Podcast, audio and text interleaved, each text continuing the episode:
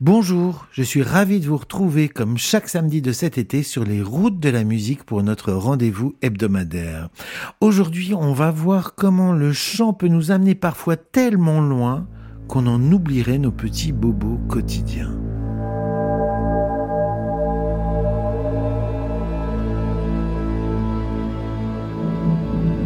Pythagore pensait que l'âme était sensible aux harmonies. Les nombres entiers déterminaient les rapports entre les notes de musique. C'est ainsi qu'il a fixé notre gamme, en divisant une corde vibrante par deux, puis par trois, puis par quatre, puis par cinq.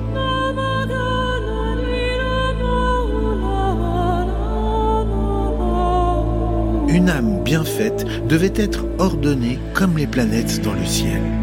Et pour ce, il suffisait d'écouter une mélodie découlant d'un mode, comme chaque mode correspondait à une planète, en chantant, on alignait son énergie sur elle. Dans un monde où l'on croyait à l'influence des astres, où l'on pensait qu'ils étaient habités par des esprits supérieurs, imaginez le pouvoir du musicien pinçant les cordes de sa lyre. Le barde reliait les hommes aux puissances cosmiques le spectateur sous le charme dépassait sa condition humaine pour se hisser le temps d'une chanson dans l'espace intersidéral. Le chant était le véhicule qui conduisait la parole des hommes vers les mondes supérieurs. Le prêtre égyptien, tous les jours, entrait dans la pyramide pour chanter les formules magiques qui devaient protéger le pharaon dans l'au-delà. Pour les Égyptiens ou les Grecs de l'Antiquité, les dieux habitaient les statues. Pour s'adresser à eux, on chantait.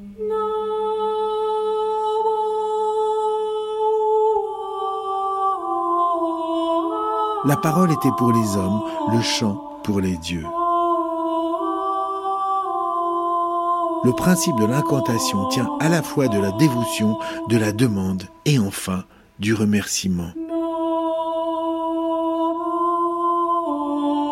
Qu'on le veuille ou non, le charme du chant nous relie à plus grand que nous. Ce transport dans une autre dimension nous prend depuis la nuit des temps. Si la musique nous emmène ailleurs, elle nous fait oublier par conséquent notre corps et les souffrances qui peuvent l'accompagner. En détournant l'attention d'un patient sur le son, sa douleur, pourvu qu'elle soit bénigne, peut s'évanouir le temps d'une chanson. Dans un article intitulé La thérapie par le son de l'excellente revue Musica et Memoria, Max Mero, compositeur musicologue, dresse un tableau de l'usage de la musique à des fins thérapeutiques à travers l'histoire. L'une des plus anciennes traditions de l'humanité consistait à utiliser le chant comme un remède susceptible d'endormir la douleur. La médecine primitive consiste essentiellement en une magie incantatoire. Des charmeurs de serpents dans les souks de Casablanca, aux bergers de la forêt noire qui mènent leurs taureaux au marché en lui murmurant à l'oreille un chant très ancien, tous utilisent le chant comme une incantation au pouvoir surnaturel. En Bulgarie, de nos jours encore, perdure un rituel chanté, le Baene Uroki. Uroki, c'est le mauvais œil, cette croyance qui associe le malheur d'une personne au regard jaloux qu'a porté sur elle un envieux. Baene, c'est l'art de guérir en chuchotant des paroles magiques. L'incantation magique ritualisée est chuchotée afin que celui par qui le malheur est arrivé ne puisse pas l'entendre. En voici quelques secondes pour vous protéger des médisances de votre voisin du dessous. Vous savez, celui qui ne supporte pas les cris de joie de vos enfants qui jouent à l'homme volant dans leur chambre.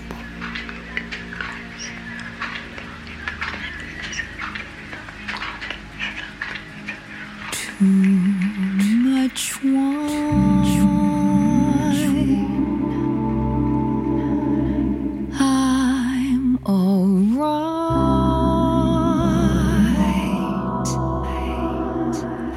I fall down.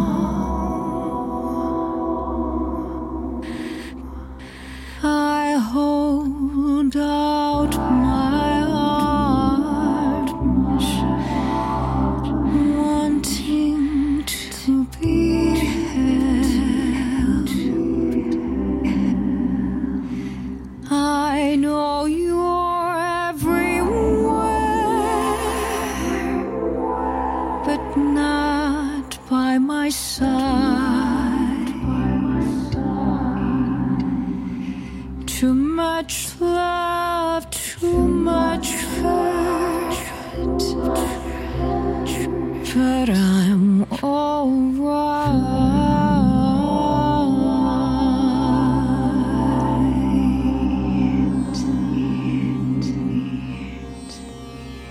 où l'on découvre que depuis la nuit des temps, le chant est le meilleur véhicule vers l'espace.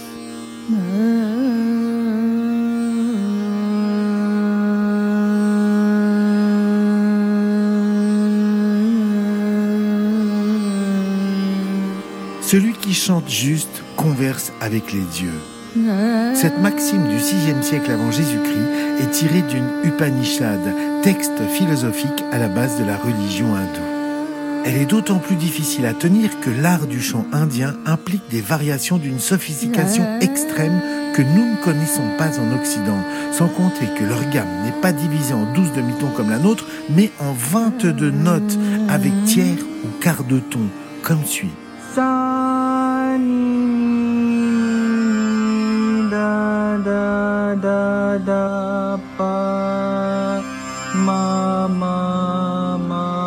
Les indications de vibrato sont très précises, dessinent des courbes en descendant, en montant, tantôt espacées, tantôt très serrées ou raides comme des escaliers.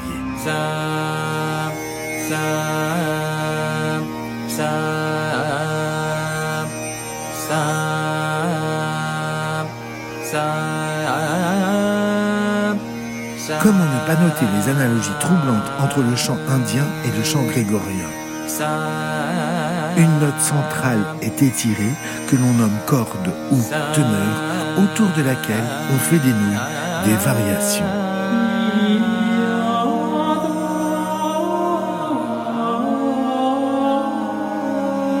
Entre les chants des Védas et les chants de nos abbayes, la même pratique qui mène vers un même résultat, l'extase.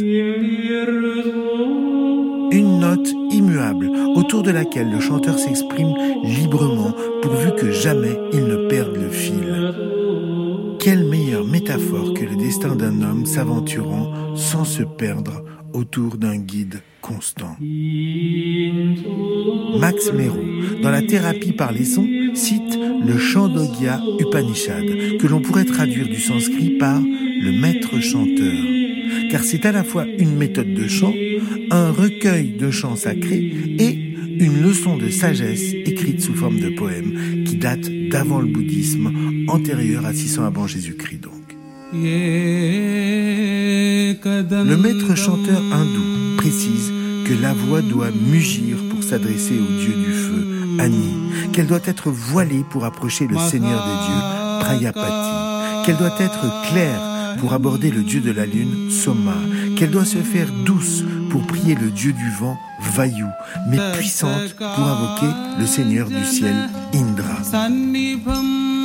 En associant à chaque note que l'on chante une divinité, on plaçait le chant comme un véhicule supérieur qui nous permettait d'accéder au Dieu.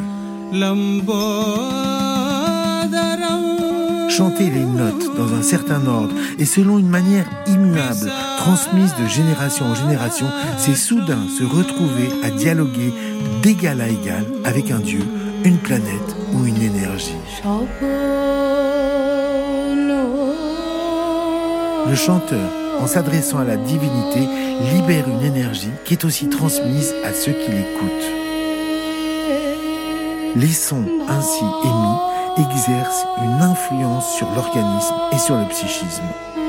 Et comme lorsqu'on chante devant un auditoire, il y a interaction entre le public et le musicien. Le chanteur soudain s'oublie et devient possédé par la divinité à laquelle il s'adresse. Il devient l'instrument du Dieu qu'il invoque. Le psychisme de l'homme est si grand que l'expérience devient fantastique.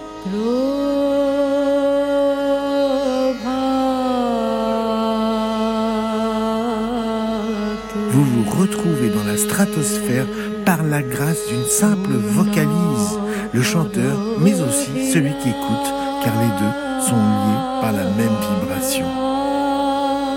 Autrement dit, le rêve d'Elon Musk pour trois fois rien avec empreinte carbone triple zéro.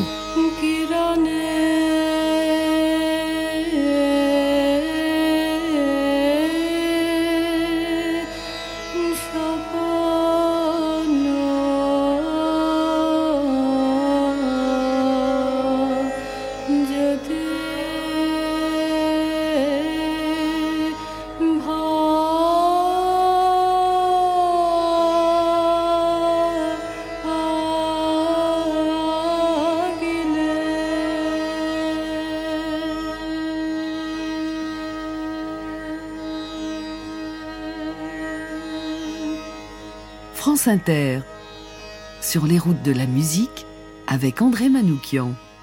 Savez-vous qu'au deuxième siècle avant Jésus-Christ, un médecin chinois pouvait vous donner un diagnostic très précis sur l'état de votre santé rien qu'au son de votre voix?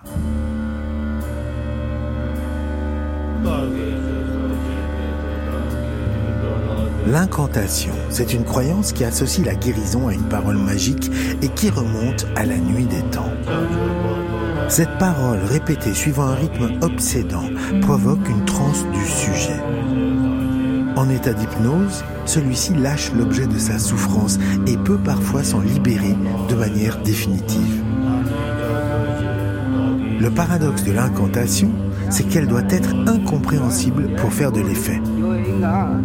Seuls les initiés connaissent le sens de la formule qu'ils utilisent.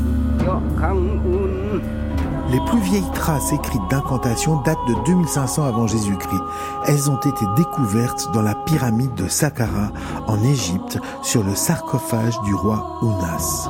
Elles sont dirigées contre les morsures de serpents. Faites d'allitération, de chocs de consonnes du type pour qui sont ces serpents qui sifflent sur vos têtes, elles agissent avant tout de manière auditive. Elles sont censées susciter par la surprise du son un sursaut de santé salutaire. Allons-y allègrement nous aussi dans les allitérations.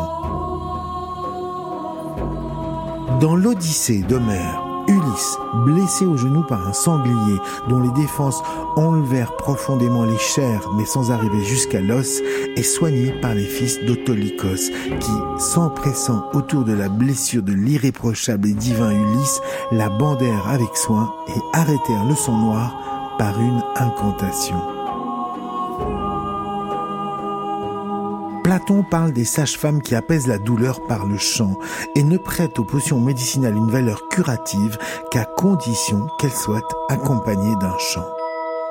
En Chine, en 150 avant Jésus-Christ, le sage Su Matien écrit Les sons et la musique, c'est ce qui agite et anime les artères et les veines, ce qui circule par les souffles vitaux et conduit le cœur à l'harmonie et à la rectitude. Le sage chinois va dresser une cartographie des émotions humaines d'après le timbre d'une voix. Pour lui, la voix vient du cœur et traduit les élans, les émotions de plaisir ou de tristesse ou de colère. Au Japon, on diagnostique l'état d'un par le trouble des cinq voix, selon qu'elles soient nasillardes, salivantes, vociférantes, délirantes ou gémissantes, elle indique une affection du poumon, de la rate, du foie, du cœur ou du rein. Dans le monde chrétien, Bernard de Clairvaux, saint catholique, réformateur de l'ordre cistercien, est guéri dans son enfance d'un violent mal de tête par le chant d'une femme. La voix est un révélateur de l'équilibre de l'homme, un marqueur de son état physiologique. Mais la voix agit aussi comme un élément guérisseur. Pour qu'elle puisse exercer pleinement sa fonction réparatrice, il faut qu'elle soit émise avec justesse, ce qui n'est pas donné à tout le monde. Autrement dit, pour guérir quelqu'un avec sa voix, il vaut mieux ne pas chanter faux comme un jambon.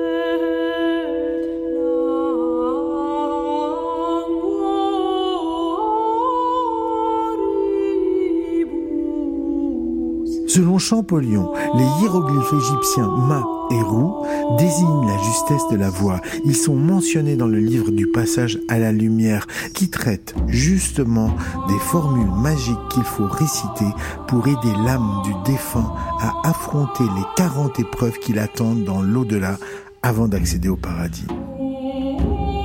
En effet, si le son n'est pas tenu dans sa rectitude, sa fréquence fondamentale varie et ne peut déployer ses harmoniques. Or, ce sont les harmoniques qui agissent sur nos organes.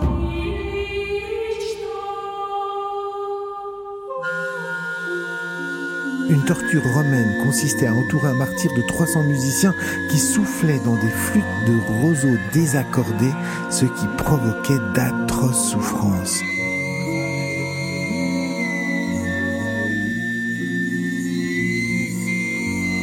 Spéciale dédicace pour Thomas VDB et sa flûte à bec.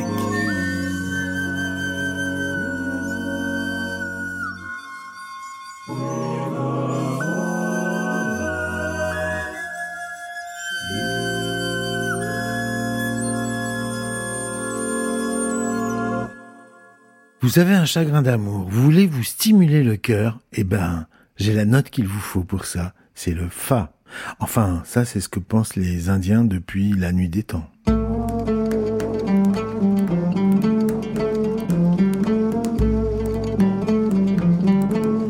Dans l'Antiquité, une gamme, un mode, était associé à une planète, donc à une énergie.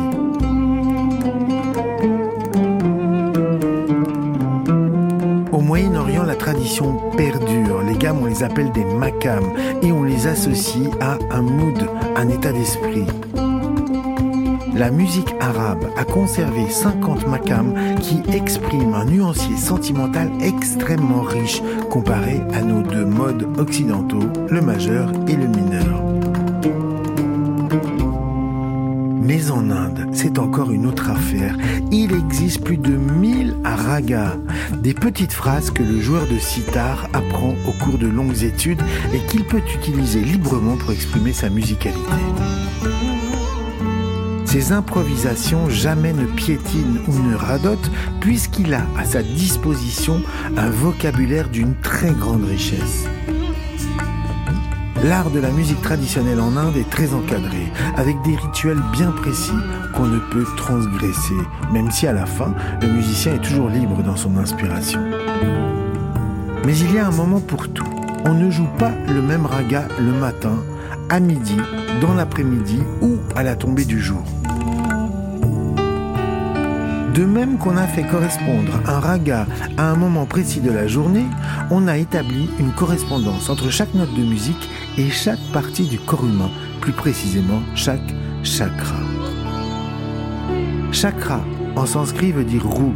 Les principaux chakras sont répartis le long de la colonne vertébrale, du coccyx jusqu'au sommet de notre tête.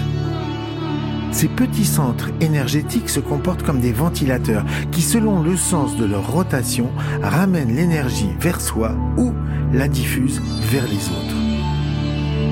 Ils ne sont naturellement pas reconnus par la médecine occidentale, même s'ils épousent la chaîne ganglionnaire tout le long de notre colonne vertébrale, du cerveau jusqu'au périnée. Notre médecine analytique dénombre de nombreux systèmes nerveux le long de notre colonne. Le système nerveux autonome, le système nerveux périphérique, le système nerveux sympathique, parasympathique, orthosympathique, entérique, central, somatique, autonome, végétatif. Cette dizaine de systèmes avec des relais neuronaux ou chimiques vers les muscles, les viscères et tous les organes du corps, constitue un réseau dense qui nécessite pratiquement un spécialiste par catégorie.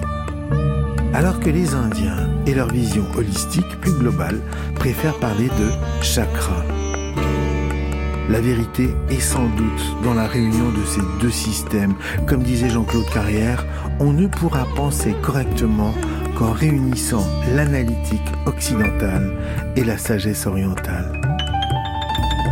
La sagesse trimillénaire a pour avantage d'inscrire l'homme dans les différentes énergies de la nature en répertoriant ses ventilateurs énergétiques, leur associant même des notes de musique pour les stimuler. Pour Muladhara, le chakra rouge du périnée qui représente l'ancrage d'eau. Ré pour Svadhisthana, le chakra orange de l'amitié et de la sympathie qui est juste au-dessus du pubis. Mi éveille Manipura, le chakra jaune de la création situé sur le nombril. Fa stimule Anahata, le cœur, le chakra vert de l'amour pur. Sol s'adresse à Vishuddha, au creux de la gorge, le chakra bleu de la compassion. La s'adresse à Bindu, à la pointe du crâne, le chakra violet qui redonne santé physique et mentale. Si enfin à Ajna, entre les deux sourcils, le chakra indigo de l'altruisme et du dévouement qu'on appelle encore le troisième œil. Vous n'entendrez plus jamais la gamme de la même manière.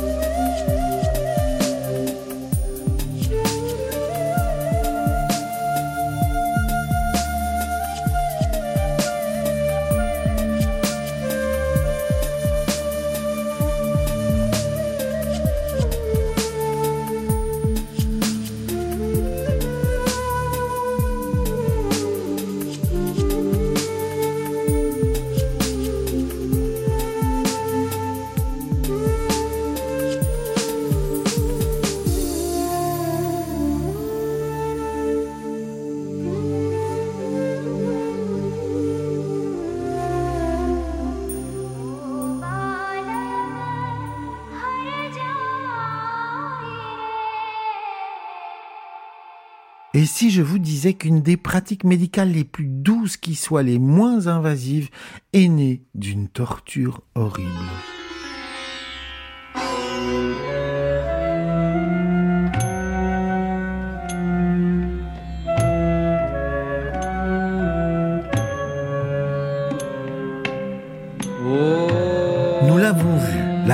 D'un mantra provoque un effet hypnotique, tout en faisant vibrer le corps de celui qui chante, de la cage thoracique jusqu'au sommet de la tête.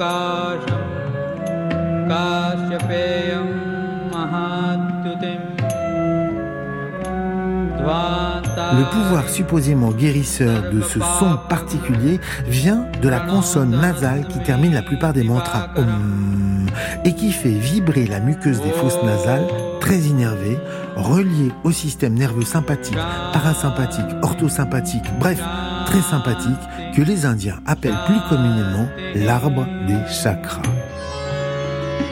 Ce terme exotique de chakra, dont on peut se moquer tant il est devenu tendance dans nos sphères en détresse, présente l'avantage, il faut bien l'avouer, de nous offrir une représentation plus claire, plus simple, plus colorée, plus imagée d'un phénomène extrêmement complexe qui mêle notre cerveau, notre moelle épinière, nos nerfs, les muscles qui agissent sous notre volonté, ceux qui ont leur vie propre et enfin tout un tas de fluides qui sont régulés par des ganglions. Bref, une tuyauterie complexe de plusieurs circuits dont chacun d'entre eux nécessite pour son entretien un savant.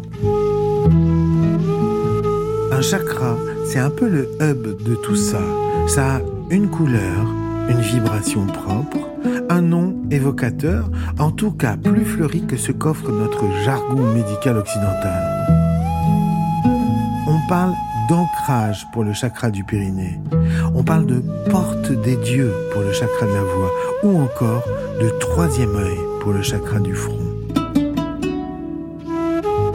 Encore une fois, l'avantage de cette poésie, c'est qu'en représentant notre système neuroganglio-spinal sous la forme de cercles vivants, eh bien nous avons le sentiment de l'apprivoiser, de pouvoir un peu agir sur lui, ne serait-ce qu'en respirant profondément et en se concentrant sur son emplacement, alors que nous subissons tout dérèglement hormonal comme une fatalité abstraite.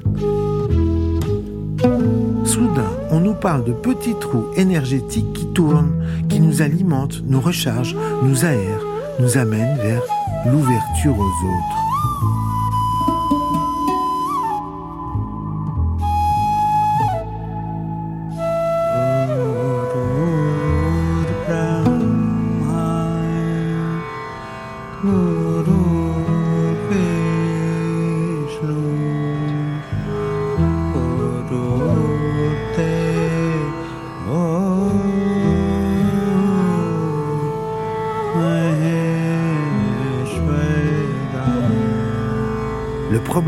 Avons en Occident, c'est que nous fonctionnons essentiellement avec le mental. Il nous faut du rationnel, du prouvable, du tangible. Eh bien, en voilà du rationnel concernant les chakras. On dit qu'il y en a autant que de points d'acupuncture. Eh bien, savez-vous comment l'acupuncture est née? En Chine, d'une observation anatomique extrêmement rigoureuse. En effet, une torture chinoise consistait à écorcher vif une victime en la gardant vivante le plus longtemps possible. Eh bien, on s'est rendu compte, en touchant l'oreille du pauvre torturé, qu'un petit muscle tressaillait dans le mollet. Ainsi, on a établi des méridiens énergétiques. Vous ne regarderez plus jamais de la même manière la petite aiguille de votre acupuncteur.